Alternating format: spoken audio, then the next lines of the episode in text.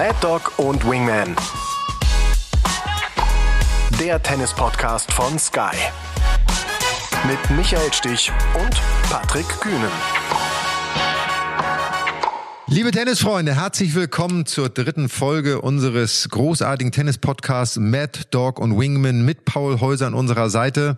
Wir freuen uns sehr, dass ihr wieder dabei seid und wir haben uns natürlich wieder Gedanken gemacht, welche Themen euch interessieren könnten und das sollen heute unsere Themen sein. Zum einen wollen wir sprechen über Juan Martin del Potro, der natürlich vielen sehr bekannt ist und der nun aller Voraussicht nach seiner Karriere beendet hat. Dann sprechen wir über die vergangenen Turniere, sowohl in Europa als auch in Südamerika. Und dann haben wir ein ganz spannendes Thema, was auch Patrick und mich immer wieder interessiert, ist das Thema Belagwechsel. Also wie gehen die Spieler mit dem äh, Umstellen von Sand auf Hartplatz, äh, drin, draußen um? Und äh, das sind die Themen, die wir heute streifen wollen. Und anfangen wollen wir, Patrick, mit Juan Martin del Potro. Ich gehe davon aus, du hast das ein bisschen gesehen und hast auch äh, verfolgt, wie emotional sein Abschied war. Ähm, was, was denkst du darüber? Also mich hat der, der Abschied, die Bilder, die ich gesehen habe aus Buenos Aires, sehr, sehr bewegt. Ähm, Juan Martin del Potro, für mich einer der größten der letzten äh, 20 Jahre. Ich finde auch, dass er leider viel zu viel verletzt war in seiner Karriere. Sicherlich eine große Rolle hätte spielen können, äh, zusammen mit einem Roger Federer, Rafael Nadal, auch Djokovic oder Andy Murray. Ich habe ihn in vielen Matches gesehen, habe auch gesehen, mit wie viel Leidenschaft er zum Beispiel auch für Argentinien im Davis Cup gespielt hat. Überragendes Davis Cup Match von ihm war zum Beispiel beim Sieg Argentiniens 20, 2016 äh, in Zagreb gegen Kroatien, als er 0-2 Sätze hinten lag bei 1 zu 2 Spielstand gegen Cilic ähm, das Match noch gedreht hat. Argentinien hat dann erstmals den Davis Cup gewonnen.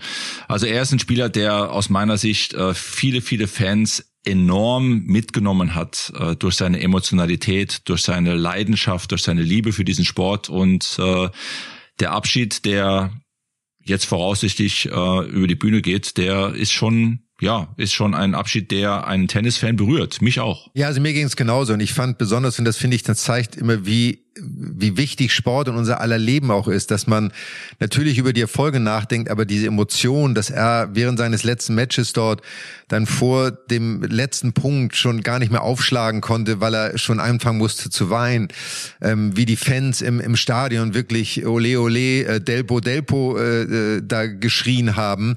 Man hat gemerkt, wie diese ganze Karriere an ihm auch vorbeigeflogen ist nochmal. Und das finde ich ist das Schöne, wenn man Sport sieht, dass diese Emotionen, die sind durch nichts zu ersetzen und die Erfolge Erfolge, die er gehabt hat, sind großartig. Ich bin bei dir. Er ist einer der wenigen Spieler, die keinen Respekt vor den großen drei hatten, mit Murray natürlich zusammen, durch seine Art des Spiels auch, dieser starke Aufschlag, die Vorhand, aber auch diese, diese mentale Stärke, über die wir ja auch in den vergangenen Podcasts immer wieder gesprochen haben, die hat er absolut gehabt und hat das auch in den Matches wieder, immer wieder ähm, herausgestellt und dadurch auch wirklich großartige Matches gewonnen. Also ich finde auch ein toller Spieler, viel zu viel verletzt. Ähm, kann man sich mal fragen, warum war das so?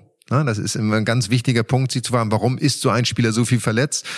Aber ähm, hätte sicherlich noch mehr Grand Slams gewinnen können, wenn es nicht so gewesen wäre. Aber wa warum ist der so viel verletzt gewesen? Ja, das ist eine Kernfrage, die kann ich natürlich auch nicht beantworten. Ähm, ich habe ihn erlebt bei uns beim Turnier in München bei dem BMW Open ähm, 2016, als er damals sein Comeback feierte und ähm, ihn als Spieler erlebt, der total bodenständig, ist und auch damals beim Turnier war, also auch keine Extrawurst äh, seine Trainingsplätze eingetragen hat, dann, wenn eben auch Platz war, sich seine Trainingspartner ganz normal ausgesucht hat, ähm, überhaupt keine speziellen Anfragen auch gestellt hat, sondern sich ganz normal wie jeder andere Spieler auch ins Turnier eingefügt hat, saß dann oft mit seinem Coach, mit seinem Team bei uns äh, im Restaurant vor seinen Matches, hat Karten gespielt. Und wenn es geregnet hat, hat er stundenlang Karten gespielt, hat gewartet auf sein Match. Also ganz, ganz sympathisch. Ähm, für mich ja auch ein sehr, sehr ruhiger Mensch, sehr angenehmer Mensch, auch beim Turnier damals gewesen. Und so habe ich ihn auch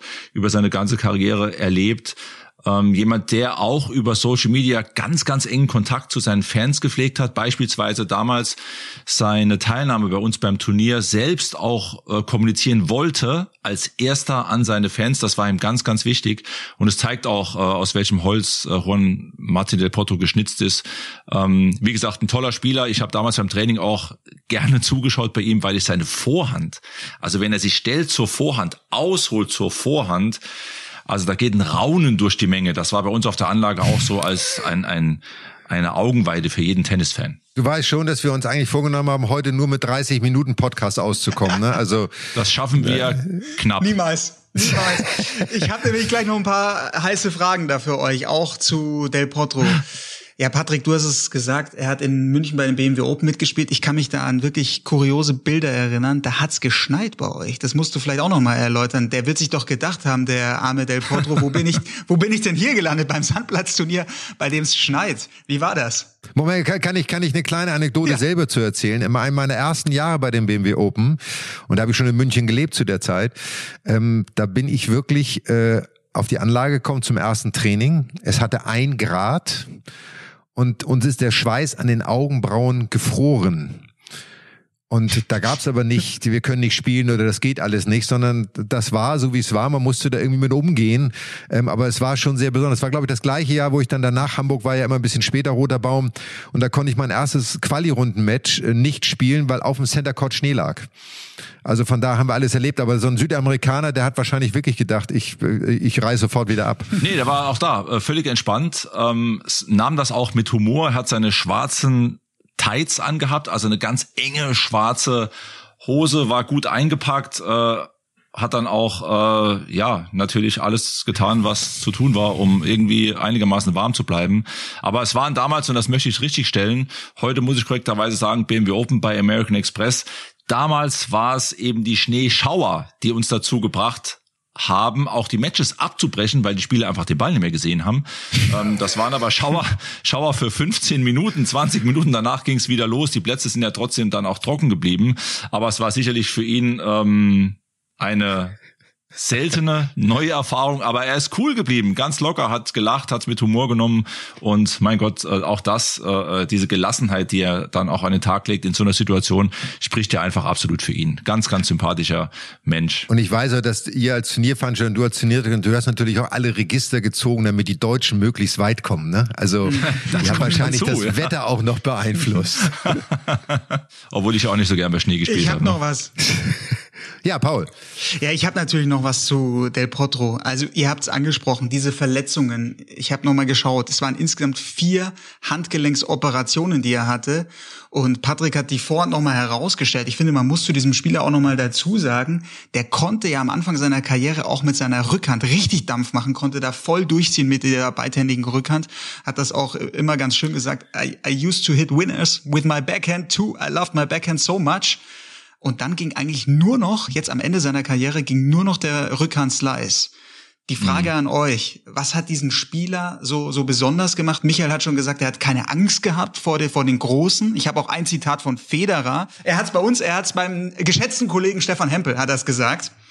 Angesprochen auf Del Potro, hat gesagt, wenn der diese Verletzungen nicht gehabt hätte, dann würden wir nicht über die Big Four reden, sondern über die Big Five. Dann wäre Del Potro safe dabei. Seht ihr das auch so? Also erstmal zu seiner Technik. Er hat natürlich einen extrem Handgelenkeinsatz bei seiner Technik gehabt. So. Und wenn das eine Schwachstelle ist und das von jungen Jahren an ist, viele Spieler entwickeln ja in der Jugend eine Schlagtechnik, die sie dann im Älterwerden eigentlich optimieren, weil du auch biomechanisch versuchst, es zu optimieren. Was ihn ausgemacht hat, aus meiner Wahrnehmung heraus, ist, er hat eine unglaubliche Motorik gehabt. Er war ein sehr großer Spieler oder ist ein sehr großer Spieler, hat sich äh, trotzdem gut bewegt und hat halt Tennis gespielt. Also er hat geschwungen und durch dieses Schwingen, lange Arme, große Reichweite, durch dieses Schwingen und das äh, sehen ja viele, viele Tennisfans da draußen. Auch Tennis hat ja nichts mit Kraft zu tun oder je mehr Muskulatur ich besitze, umso härter kann ich schlagen, sondern je flüssiger und besser der Schwung ist, umso schneller kann ich meinen Ball schlagen. Und das war etwas, was Del Potro perfekt gemacht hat. Auch diese letzten Momente mit dem Handgelenk, den Ball immer noch einen mitzugeben, da war er außergewöhnlich hat sicherlich dazu beigetragen, dass er wirklich diese Verletzung hatte, weil das anscheinend wirklich eine Sollbruchstelle in seinem Körper einfach war äh, und man es nicht in den Griff bekommen hat. Also er hat es nicht geschafft, es durch Training, durch Physiotherapie einfach zu stabilisieren, was wirklich sehr schade ist. Und das andere, ja, das ist natürlich immer Kaffeesatz lesen. Ja, man kann davon ausgehen, dass Aber Fakt ist, ähm, äh, es ist so gekommen, wie es gekommen ist. Und äh, deswegen muss man sich, glaube ich, über dieses Eventuelle auch nicht auseinandersetzen. Ist ja so ein bisschen wie bei mir. Hätte ich an manchen Tagen besser gespielt, hätte ich auch mehr Grand Slams gewonnen, habe ich aber nicht. Also von daher ist das, ist das leider, wie es ist. Für mich kommt noch ein Punkt dazu. Ähm, Michael, ich gebe dir vollkommen recht mit dem Schwung für mich hat er auch einen extrem sauberen Treffpunkt gehabt, bei Vorhand wie bei Rückhand. Und äh, wir wissen ja, der Treffpunkt ist entscheidend auch für die Richtung des Balles. Er hat sehr, sehr präzise gespielt von der Grundlinie, eine gute Länge drin gehabt und wenn er auf Winner gegangen ist, auch sehr, sehr präzise seine Winner gesetzt. Also da hat auch äh, nicht nur vom Schwung, sondern auch vom Treffpunkt her alles gestimmt. Auch mit dieser Vorhand, mit diesem großen Schwung hatte er für mein Befinden stets Zeit, auch sich für diesen Ball zu stellen und seinen Schwung entsprechend auszunutzen. Das war schon äh, auch ein, ein Merkmal, ein, ein Indiz für die, für die Fähigkeiten, die er eigentlich, wenn man fast sagen, man muss ja fast sagen, fast untypisch für so einen großgewachsenen Spieler, dass man ihn so selten am Netz gesehen hat insgesamt. Mhm. Der fast alles von der Grundlinie gemacht, ne? Dann aber wieder typisch Argentinier, weil die Argentinier sind ja nicht bekannt dafür gewesen, dass sie besonders viel ans Netz kommen. Also von daher das stimmt, auf, ja. auf Sand. Ja, und auch da so auf, auf Sand aufgewachsen, aber ähm, ne, und das Spiel eher gelernt. Aber ähm, er ist einfach äh, ein, ein besonderer, ich glaube, das kann man sagen, er ist ein besonderer Spieler gewesen, dem äh, und da haben wir, habe ich auch mal drüber nachgedacht. So, ich hatte ja das Glück, 2018 in die Hall of Fame aufgenommen worden zu sein. Ähm, äh, etwas, wenn man solche Spieler sieht und gerade auch wenn man den Menschen dahinter sieht, äh, was er Emotionen in den Sport reinbringt und auch abseits des Platzes macht wäre das doch sicherlich auch einer, der prädestiniert wäre für die Hall of Fame. Oder ich sage mal für Südamerika sowieso auch in Anlehnung an seine Vorgänger, natürlich Guillermo Vilas, äh, einer der ganz Großen des Tennissports auch. Aber äh, siehst du, seht ihr wahrscheinlich genauso. Also da bin ich äh, äh ganz deiner Meinung. Für mich äh, zählt da jetzt äh, nicht alleine der große Erfolg, sei es jetzt äh, der Sieg bei den US Open oder auch der Davis Cup Sieg 2016, sondern seine Rolle für mich als Vorbild, auch als Idol für viele Spieler, die nicht nur in Argentinien, sondern auch ähm, in Südamerika und sogar weltweit ähm, sich von ihm sicherlich inspirieren lassen, haben lassen, werden lassen, weil er, wie gesagt, ein Mensch ist, ein Spieler ist, der für mich sehr nahbar immer war für die Fans und auch äh, verkörpert, wie groß eine Leidenschaft für einen Sport sein kann, dazu eben stets äh, Fair Play auch gelebt hat und einfach ein großartiger Botschafter für diesen wunderbaren Sport ist. Und vielleicht noch mal ganz kurz die Titel dazu: US Open 2009, dieses Wahnsinnsfinale gegen Federer damals. Davis Cup hast du gesagt, Patrick, 2016. Da war ein gewisser Diego Maradona auch mit dabei im Publikum. Olympia Bronze 2012, Olympia Silber 2016. Indian Wells hat er dann auch noch gewonnen, 2018. Also die Titel sprechen doch dafür, dass er auch in die Hall of Fame aufgenommen wird. Und es ist ja noch viel mehr. Also diese Beliebtheit, was der für eine Strahlkraft hatte, das war schon außergewöhnlich. Würde gut in die Hall of Fame passen, würde auch gut zu dir passen, Michael. So als Nachbar in der Hall of Fame. Ne? Körpergröße so. passt, du warst ein bisschen mehr am Netz, bisschen mehr Finesse. Aber ja, so ich sah auch ein bisschen besser, ich sah, ich sah, ja. ich sah ein bisschen besser aus, oder? Ja, das, das sowieso, aber so richtiges Vor- und Brett von der Grundlinie, das kann man schon, kann man schon mal neben die stellen, ne? Äh, den hätte ich gerne genommen, also seine Vor- hätte ich gerne während meiner aktiven Zeit gehabt, das steht außer Frage. Und das, was du sagst, Paul, ist ja nochmal darauf, darauf hingewiesen, ich durfte es ja leben, es geht halt in der Hall of Fame wirklich nicht nur um die Erfolge, die man erzielt hat, so. Und mhm. es geht um die Menschlichkeit, es geht um das, was man so außerhalb des Tennisplatzes macht, die Botschafterrolle, wie man den Tennissport nach außen hin vertritt. Sag mal, das wirft dann vielleicht irgendwann mal eine Diskussion auf. Äh, aktuell das, was in Australien jetzt passiert ist mit Novak Djokovic, sportlich ist das, äh, müsste er wahrscheinlich äh, als eins, zwei, drei oder sowas in der Hall of Fame sein. Aber es geht halt nicht nur darum, sondern auch das, was du nach außen vermittelst. Und so ist ja ein äh, kurzer Exkurs zum All England Club in Wimbledon.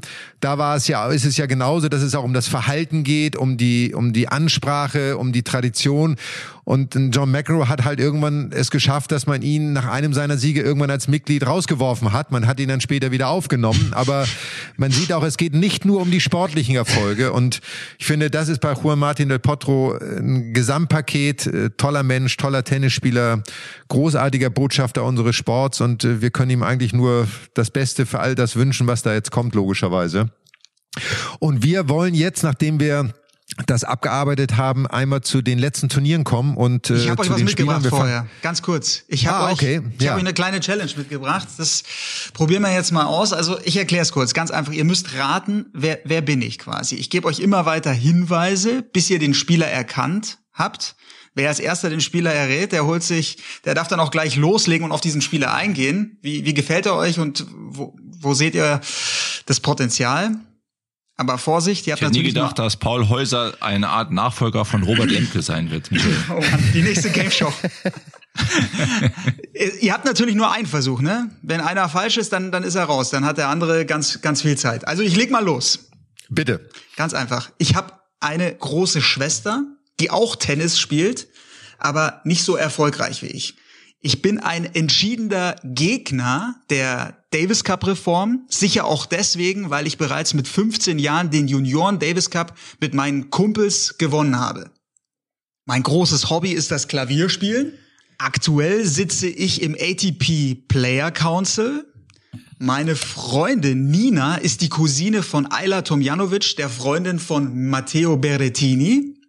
Ich hatte in der Vergangenheit Herzprobleme, konnte diese aber mit einer Operation lösen. Und jetzt kommt's. Ich habe am selben Tag Geburtstag wie mein Idol, Roger Federer. Federer einmal Tsitsipas. bislang. Nein.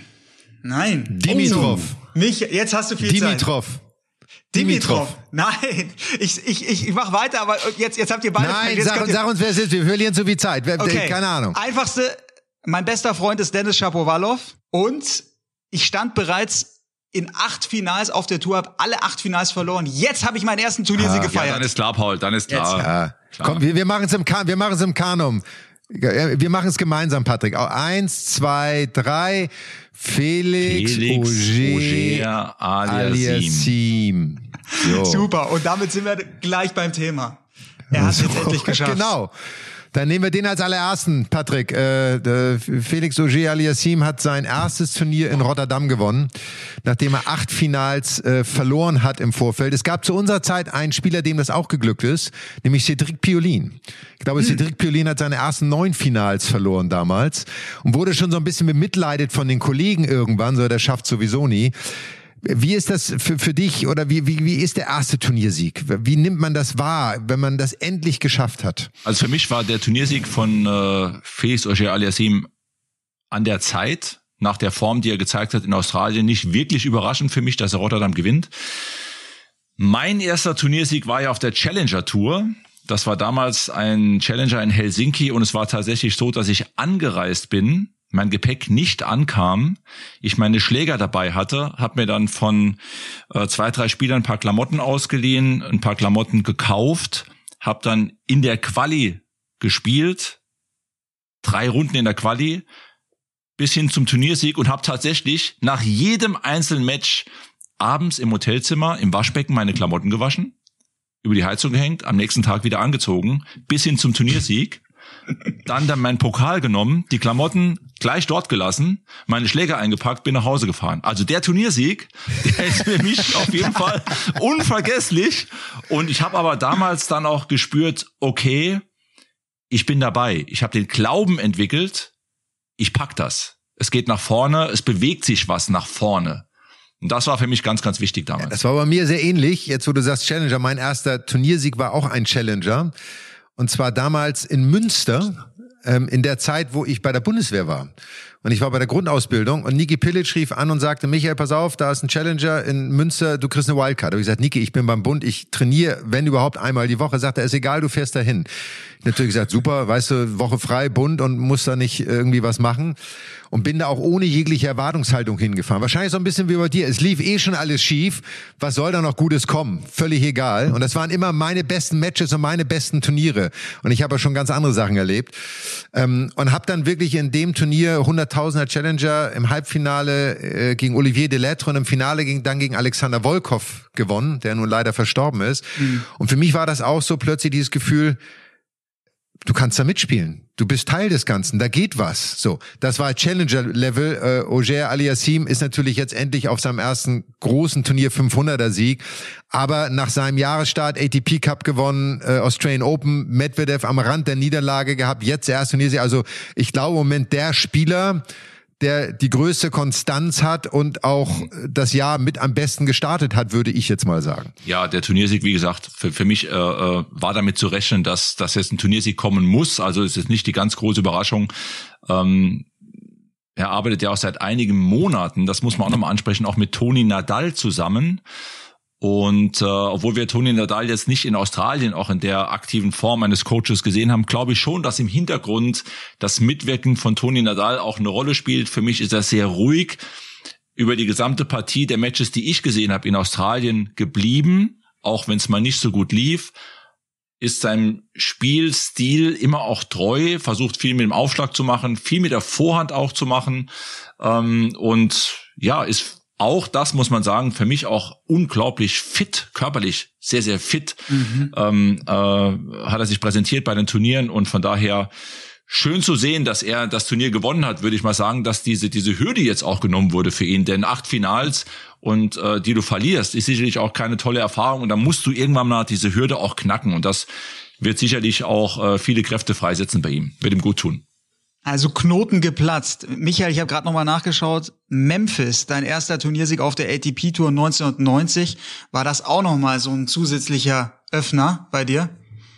Ja, absolut. Der erste große Turniersieg ist immer so dieses, äh, da stand ich, glaube ich, erste 100 schon und nach dem Turnier war ich dann, glaube ich, erste 50 das ist so genau dieser, dieses Belohnen der harten Arbeit, des, des harten Trainierens, des Glaubens an sich selbst und es zeigt, dass der Weg, den man geht, der richtige ist. Und äh, das ist, glaube ich, äh, immer das alles Entscheidende, dass man sich selbst nicht in Frage stellt. Und das war in Memphis natürlich auch tolles Turnier, tolle Anlage, so ein alter Club auch noch. Und mhm. der Turniersieger bekam dann immer für das Jahr danach, wenn er kam, dann so eine Plakette auf seinem privaten Parkplatz. Da stand dann Michael Stich, Turniersieger 1990 irgendwie. Das sind so die kleinen Dinge, die man sich dann irgendwie merkt, die einen auch stolz stolz machen für den Moment und was man auch nie vergisst. Also sind Erinnerungen, dass er auch äh, Felix wird diesen Turniersieg niemals vergessen. Es mhm. wird ihm immer in Erinnerung bleiben und das ist der Startschuss für einiges, was da noch kommt. So ein, ein anderer Spieler, der ja auch in der letzten Woche sehr erfolgreich war, der schon mehrere Turniere gewonnen hat, ist äh, Kaspar Ruth. Ähm, Familienbusiness so ein bisschen. Äh, sein Vater war selber äh, guter Spieler zu unserer Zeit. Und äh, ich habe ihm damals am Roten Baum, als er noch sehr jung war, irgendwie eine Wildcard gegeben. Ich weiß, du hast ihm bei dem BMW Open eine Wildcard gegeben. Ich finde es dann immer super schön, wenn man so einen jungen Spieler so ein bisschen unterstützt hat und dann auch sieht, dass der Erfolg sich einstellt. Aber die Story ist eine ganz besondere, oder? Auch mit Vater-Sohn, das ist schon außergewöhnlich. Ja, das ist selten außergewöhnlich und ich finde es auch echt klasse, dass äh, der Vater ja auch viel investiert hat an Zeit, an, an Mitteln, die es braucht, äh, um hier wirklich ähm, einen Weg zu bereiten für seinen Sohn. Hat auch viele, viele äh, Partner da noch ähm, gefunden, die das alles mit unterstützt haben. Eine tolle Geschichte. Es war jetzt mit dem Sieg in Buenos Aires tatsächlich sein sechster Turniersieg in den letzten neun Monaten und das ist schon äh, eine starke Nummer, ne? Ja, also auch einer der Spieler, die eine unglaubliche Konstanz aufgewiesen haben in den letzten zwölf, 18 Monaten, sage ich jetzt mal. Ähm, ich glaube, vornehmlich auf Sand gewonnen hat, ja. muss man sagen. Ähm, kommen, wir, kommen wir gleich drauf, mhm. wenn wir jetzt noch einmal die Deutschen abarbeiten. Ja. Einmal deine Einschätzung, Patrick. Ähm, die Wildcard, die äh, Alexander Zverev in Montpellier genommen hat, schlauer, guter Schachzug oder nicht? Tja, er hat das Finale dann verloren äh, in, in Montpellier. Ja, ich denke, dass er so schnell wie es geht einfach wieder auf den Platz wollte, um, um, um weiterzumachen, um vielleicht auch das, äh, was in, in, in Melbourne da nicht gut gelaufen ist, vielleicht auch bisschen hinter sich zu lassen oder auch einen Fokus auf ein neues Turnier zu richten. Ähm, man ist im Nachhinein schlauer, ähm, was ihn dazu bewegt hat, ist schwer zu sagen. Ich war ein bisschen überrascht, muss ich ganz ehrlich sagen, aufgrund dieser kurzfristigen Entscheidung, eine Wildcard anzunehmen in Montpellier ähm, weil das nächste Turnier ja dann jetzt auch wieder ein bisschen dauert, bis er auf dem Platz ist. Aber ich kann mir vorstellen, dass er einfach wieder schnell auf den Platz wollte und äh, das nächste Match da spielen wollte, ins nächste Turnier rein wollte. Ähm, die anderen deutschen Spieler, ähm, äh, ich glaube, ich kann da nichts anderes zu sagen, als das, was du zu äh, Alexander jetzt gerade gesagt hast. Deswegen ähm, äh, äh gibt es keine weiteren Kommentare von mir sozusagen. Wenn es, äh, ein vielleicht noch, wenn es darum geht, diese Nummer eins im Blick zu haben, was er hatte auch in Australien, dann ist natürlich immer die Frage, wie weit macht es Sinn, so ein 250 50er zu spielen, ähm, um dann auch Energie aufzuwenden und ähm, ja die ganze Saisonplanung so ein bisschen umzumodeln irgendwo. Matches spielen, klar, ist wichtig. Äh, nur dadurch wirst du am Ende des Tages besser. Aber ich hätte vielleicht sogar eher Rotterdam gespielt als 500er Turnier. Klar, stärkere Konkurrenz, vielleicht nicht die Wahrscheinlichkeit oder die Sicherheit, dass man so weit kommt, aber mit seiner Qualität kann er jedes Turnier gewinnen. Also ich glaube, da muss er sich nie Gedanken machen. Die anderen deutschen Spieler, äh, ich nehme das Wort jetzt mal in den Mund, enttäuschen so ein bisschen im, im, am Anfang dieses Jahres. Also ähm, es hat sich keiner wirklich herausgestellt, der irgendwie einen guten Jahresstart hat.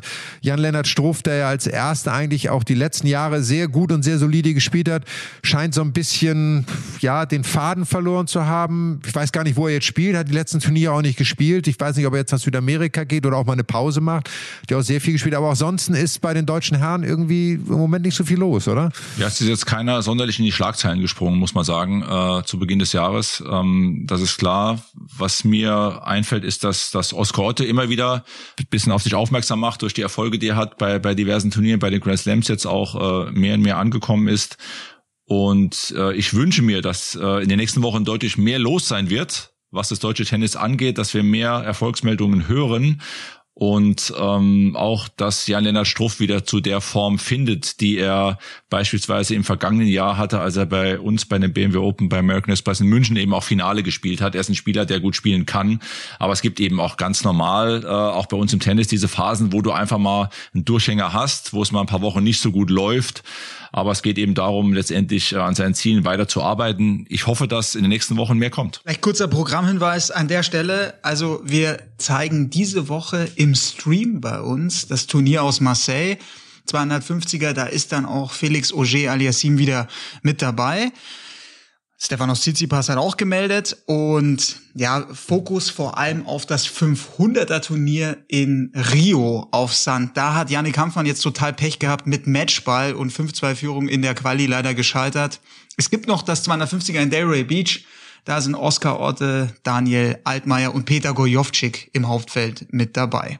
Ja, dann wollen wir da mal hoffen, dass da der ein oder andere Deutsche vielleicht auch mal ins Viertelfinale kommt, was sehr schön wird. Daniel Altmaier ja auch einer der jüngeren Spieler, der letztes Jahr bei den French Open ja sehr für Furore gesorgt, nee, vorletztes Jahr, glaube ich, bei den French Open sehr für Furore gesorgt hat ähm, und jetzt aber auch viel verletzt war. Also auch so ein Spieler, der irgendwie so diesen letzten Schritt, er ist zwar erste 100 jetzt, aber äh, hat viel Talent, glaube ich, äh, hätte Möglichkeiten, noch weiter nach vorne zu kommen. Aber wir wissen selber, Patrick, wie schwer das ist, dann auch die nächsten Schritte zu gehen, auch Top 50 zu kommen. Es ist halt nicht ganz so einfach. Es gibt da draußen wahnsinnig viele gute Spieler. Ich muss ja noch mit ja, einem Der große Ergebnis. Schlüssel ist eben, Paul kommt schon wieder ums Eck mit dem Ergebnis. Ja, der hat also einiges auf der Liste, Paul. Der ist, also heute irgendwie hat Paul die Schweißbänder an, glaube ich, so das Gefühl. Er hat sich auch gerade das Stirnband umgebunden. Alle, die es nicht sehen können, er hat jetzt das klassische Pat Kess Stirnband mit diesen schwarz-weißen äh, äh, Karos, die da drauf sind. Ja. Paul, lass es raus.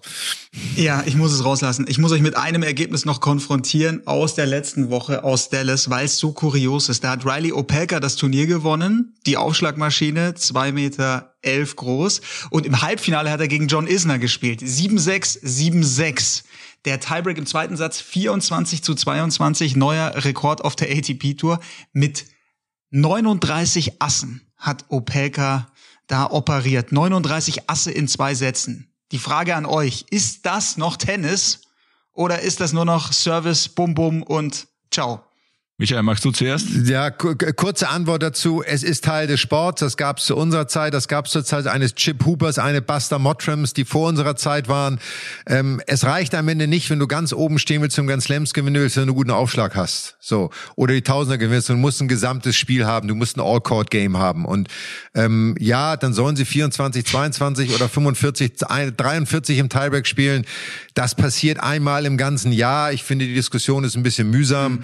Ähm, aber ähm, wenn zwei solche Spieler gegeneinander spielen, gab es bei uns ja auch. Wenn du auf Rasen, sag ich mal, äh, Pete Sampras gegen Goran Ivanisevic gehabt hast, da hast du auch auf jeder Seite 30 Asse gesehen. So, es ist Teil des Spiels. Ja, und es sind ja auch die Stärken der beiden Spieler, die Aufschläge. Das ist auch klar, dass jeder Spieler sich auf seine Stärken konzentriert. Das kommt dann am Ende bei raus. Ne? Ja, ich, ich hätte, gut, das führt jetzt zu weit, das werden wir in den kommenden Folgen da mal vielleicht vertiefen. Wir wollen aber das Thema aufnehmen, weil wir genau in der Woche, wir hatten Hallenturnier in Europa, wir hatten Sandplatzturnier in Südamerika, wir hatten Hartplatz in Amerika. Ähm, dieses Thema Belagwechsel, glaube ich, auch einer der Gründe, warum Alexander Zverev dann vielleicht nicht die Woche später in Rotterdam spielt, damit er eine Woche mehr Zeit hat, sich auf Hartplatz vorzubereiten und früher nach Amerika geht.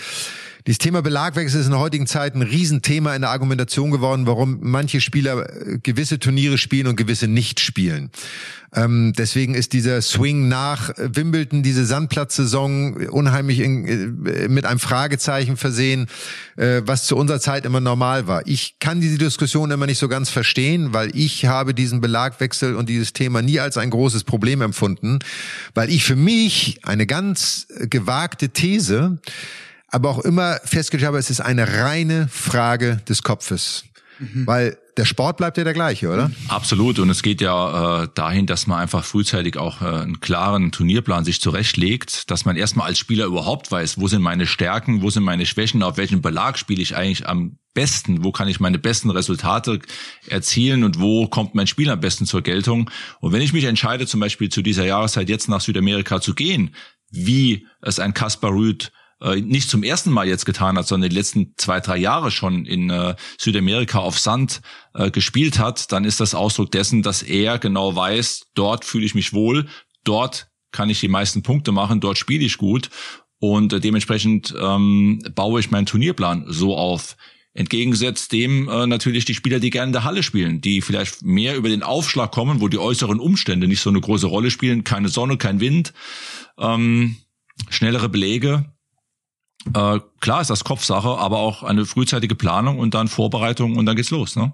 Ja, aber findest du nicht trotz allem, dass ähm, diese Argumentation, ich, wir wissen sie auch, du als Turnierveranstalter ja auch, bei manchen, du bist nun genau in diesem Sandplatz-Swing drin, der sich dann auf Monte Carlo, Rom und sowas hinarbeitet, also du bist ja hinter Monte Carlo, aber sich dahin arbeitet, ähm, dass, dass es eigentlich eine falsche Argumentation. Ist, weil die Belege sind ja heute wesentlich ähnlicher von der Spielweise, als es zu unserer Zeit war. Also Rasen war viel schneller bei uns, die Indoor-Belege waren wesentlich schneller mit dem Supreme oder dem schnellen Greenset. Ähm, Hartplatz gab es noch einen Unterschied Australien Rebound Ace und dem wirklichen klassischen Hartplatz in Amerika. Die Sandplätze sind in Monte Carlo, Paris wieder anders als in München und in Hamburg. Es gab, finde ich, wesentlich mehr Unterschiede in Belegen und wir mussten uns damit ja auch auseinandersetzen. Wir mussten gewisse Turniere spielen. Ähm, und ich finde, dass es heutzutage immer so eine Argumentation ist, wenn ich dann höre, die Spieler kommen von Paris und gehen nach Wimbledon, ja, die Umstellung auf Rasen ist mir so schwer gefallen. Ich kann da immer, ja, ich, ihr, liebe Zuhörer, ihr könnt es gerade nicht sehen, Patrick hat gerade mit der Hand abgewunken, weil wir sehen uns ja hier äh, per Videocall. Äh, musste ich einmal kurz sagen, Wingman. Ähm, ich sehe es genauso, aber äh, sollte man nicht aus dem Grunde vielleicht die Belege sogar wieder ein bisschen stärker unterscheiden und wieder größere Unterschiede herstellen? Eine sehr interessante Frage, finde ich. Also, wenn ich das Thema Wimbledon mal aufgreife, die Plätze jetzt mittlerweile in Wimbledon sind so gut vom Rasen her, da verspringt ja seltener ein Ball als zum Beispiel auf Sand. Es gibt ja auch äh, die Ballwechsel, die wir in Wimbledon sehen, sind lange Grundlinienduelle. Wir sehen seltener Surf and Volley wie in der Vergangenheit. Also diese These, die du aufgestellt hast, würde ich mitgehen. Sand ist ein Thema für sich. Die Sandplätze sind, wie die Sandplätze eben auch sind, würde ich mal sagen. Äh, in der Halle sind wir auch sehr, sehr äh, gleich geworden, was die Geschwindigkeit des Belages angeht. Es gibt ja sogar im Davis Cup Regeln, dass du über eine gewisse Geschwindigkeit des Belages nicht mehr hinaus darfst. Es gibt eine Norm, eine genormte Maximalgeschwindigkeit des Belages. Ähm, wäre sehr interessant, sich das mal anzuschauen, ähm, ob wir jetzt wieder auf, in Anführungszeichen, nicht ganz so gute Rasenplätze kommen. Wimbledon wage ich zu bezweifeln, aber es ist sicherlich ein interessanter Punkt, ja. Ja, ich finde, man könnte den Belag insgesamt wieder ich, schneller machen. Also ich habe, und das hat ja was mit Bällen zu tun, das hat was mit, mit der Zusammensetzung des Radens, der Länge. Wir reden ja in Wimbledon über ich sag mal, ein Fünftel Millimeter mehr oder weniger, was ja die Geschwindigkeit des Absprungs verändert. Bleibt er flach, bleibt er hoch, der Ball? Wie ist die, die Ballzusammensetzung? Springt der Ball höher ab? Also gibt's ja viele Faktoren, weil ich finde, genau auf diesen schnellen Belegen hat der Aufschläger einfach Vorteile. Und so sollte es auch sein, so wie der Sandplatzspieler auf dem langsamen Belag Vorteile hat. Und ich finde, das alles anzugleichen, führt dazu, dass dass es beliebiger wird. Und ich weiß, zu meiner Zeit, ich, ich habe 91 und 93 auf jeweils allen vier Belegen jeweils ein Turnier in dem Jahr gewonnen. Und ich habe 91 zum Beispiel Paris Halbfinale gespielt und bin dann nach Wimbledon gefahren und habe dann Wimbledon gewinnen dürfen. Da habe ich nicht darüber nachgedacht, ob das ein Belagwechsel ist oder nicht, sondern das war der Plan. Ich musste mich darauf einstellen, also muss ich mein Spiel dem Belag anpassen, den ich vorfinde. Und heute wird das so alles so viel theoretisiert, anstatt sich einfach darauf einzulassen und sagen, hin, machen, gewinnen. Du hast also du also hast, ich würde die unterschieden. Ja, du hast natürlich von Haus aus ein sehr gutes ein sehr gutes Verständnis gehabt für dein Spiel. Du, du hast aber auch dein Spiel sehr gut gekannt und eine gewisse, ich würde mal sagen, gewisses Grund Selbstvertrauen auch in dein Spiel gehabt, was es für einen großen Champion natürlich auch braucht. Ähm, ich finde die These sehr interessant, weil wir dadurch unter Umständen sogar eine größere, heute wird man sagen, Diversifikation, eine, eine größere größere Unterschiede bei den Spielertypen vielleicht dann nochmal bekommen würden. Denn äh, wenn wir heute Tennis schauen, es, es wird schon viel gleich gespielt, auf, auf was die Belege angeht. Ne? Ob ich jetzt ein Match sehe auf Hardcourt, auf Rasen oder auf Sand, äh, viel Unterschied in der Spielanlage gibt es da nicht. Deshalb kann ich deinen Punkt äh, schon sehr, sehr gut verstehen. Aber was du sagst mit Paris, Wimbledon, ja, es war dann so, man musste damit zurechtkommen und der, der mit am besten zurechtgekommen ist oder sich selbst auch, sage ich mal, vom Kopf her am meisten frei gemacht hat, hat sich selbst auch die beste Voraussetzung zumindest mal gegeben, gut zu spielen auf den Belegen. Ja, und aus der alten Zeit, und dann kommst du gleich, Paul, sofort, Paul, einen letzten von mir noch, und dann sind wir mit unserer Zeit auch gleich durch. Ähm, es gab halt einen Spieler vor unserer Zeit, nämlich Björn Borg, mhm. Der es ja geschafft hat, Paris sechsmal zu gewinnen, Wimbledon fünfmal, und ich glaube, ich würde mal sagen, auch fünfmal Back-to-Back mhm. und der sein Spiel ja. hier angepasst hat. Entgegen der Annahme vieler Menschen, dass der in Wimbledon nur von hinten gespielt hat, ist ja äh, völlig weit gefehlt. Björn Borg war so viel am Netz im Wimbledon mhm. und hat so viel Surf-Volley und Volleys gespielt, wie man ihm gar nicht zugetraut hätte. Das heißt, selbst dieser Spieler hat sich sein, dem Belag angepasst. Und ich finde, das wäre etwas, was den heutigen Spielern manchmal auch gut zu Gesicht stehen würde, wenn sie die Herausforderung hätten. Weil es nämlich genau darum geht, das Spiel zu spielen und diesen Challenge zu haben, seine eigenen Fähigkeiten zu verbessern, auszuloten und auch ja, sich selbst herauszufordern und nicht immer das Gefühl zu haben, ob der Rasen, ob das jetzt grüner, blauer oder roter Belag ist, ich spiele mein Spiel. So, Paul, jetzt kommst du. Ja, genau, da will ich eben nochmal ansetzen. Diese Spezialisten, das war doch auch irgendwie eine, eine schöne, eine magische Zeit Sandplatzwühler, wo du gewusst hast, ah, die Südamerikaner oder natürlich ein Thomas Muster, die dann so und so viel Turniere auf Sand gespielt haben, Indoor Kanonen und, und Rasenmeister. Wie war das bei euch in eurer Zeit? Gab es da so ein paar Kandidaten, wo du gewusst hast, oh nee, den möchte ich bloß nicht auf Sand erwischen? Oder der ist vor allem in der Halle auf, ihr habt es genannt, Supreme, auf diesem schnellen Supreme besonders äh, gefährlich. Könnt ihr da noch ein bisschen mehr ins Detail bitte gehen? Also kurz für mich, natürlich gab es diese Spieler, diese klassischen Sandplatzspieler. Und Thomas Muster war natürlich einer dieser. Sergi Bruguera war mhm. ein extrem unangenehmer Spieler auf Sand. Mhm. Ähm, weil er mit sehr viel Spin gespielt hat. Die Argentinier, Alberto Mancini in seiner Hochzeit, Martin Heite waren so Spieler zu meiner Zeit, wo man gesagt hat, das ist okay, gegen die zu spielen, aber es gab leichtere Lose. So, äh, das waren wiederum die Spieler, wo du gesagt hast, wenn du wie Patrick vorhin sagte, Stuttgart Indoor oder irgendwo gesagt hast, erste Runde ein gegen die, hast du gesagt, nehme ich sofort, her damit, mhm. ist überhaupt gar kein Problem. Ähm, aber das war natürlich für uns Deutschen, weil wir wir sind auf sehr schnellem Teppichbelag im Winter aufgewachsen und auf Sand im Sommer. Das heißt, wir haben dieses All-Court-Game eigentlich alle gelernt, was genau. die Südamerikaner nicht wirklich lernen. Die Amerikaner lernen Hartplatz in jeder Form. Mhm. So. Und äh, diese Unterschiede würde ich gerne wieder mehr sehen und es wäre für mich spannender. So, das war mein Schlusswort. Jetzt kommst du, Patrick. Ja, also wir sind ja keine reine Sandplatzsaison, wie du richtigerweise gesagt hast. Ähm, ich habe mich immer sehr gefreut, wenn ich äh, gegen Spieler, die weit vor mir in der Ranking standen, auf einen Belag spielen konnte, der mir gelegen ist. Und äh, von daher, ja, das ist spannend anzuschauen. Ähm, ich wusste auch, gegen den, den Spieler brauche ich auf Sand jetzt nicht unbedingt spielen oder gegen Lendl auf Hardcourt beim Grand Slam, US Open ist natürlich schwierig. Gegen Lendl auf Rasen ist dann schon mal eine ganz andere Nummer. Also die Unterschiede der Belege, die haben natürlich schon enormen Einfluss auf das Spiel, auf die Resultate und auf die Ranking. Also interessantes Thema, Michael, aber ich äh, mach's mal rund mit deinem Satz, den du angeführt hast zu Beginn der Belag Diskussion war, es ist doch alles eine Frage des Kopfes, oder? ich finde, das ist ein sehr schönes Schlusswort. In diesem Sinne, ihr beiden, ähm, es hat mir wieder sehr viel Spaß gemacht. Wir haben hoffnungsvollerweise viele Themen gestreift, die unsere Zuhörer interessieren und äh, wir freuen uns auf unsere nächste Ausgabe. Das wird dann vor Indian Wells sein. Das heißt, dann kommt wirklich der Hardcore Summer in Amerika, der natürlich auch komplett bei Sky zu sehen sein wird, dann zum Tragen. Und äh, da wird es viele spannende Themen geben. Und wir freuen uns auf die nächste Ausgabe. Bis dann. In diesem Sinne, bis dann. Viel Spaß am Court und bleibt alle gesund. Ciao, ciao. Mad Dog und Wingman ist eine Produktion der Podcast-Bande im Auftrag von Sky. Neue Folgen gibt's alle 14 Tage, immer mittwochs, überall, wo es Podcasts gibt.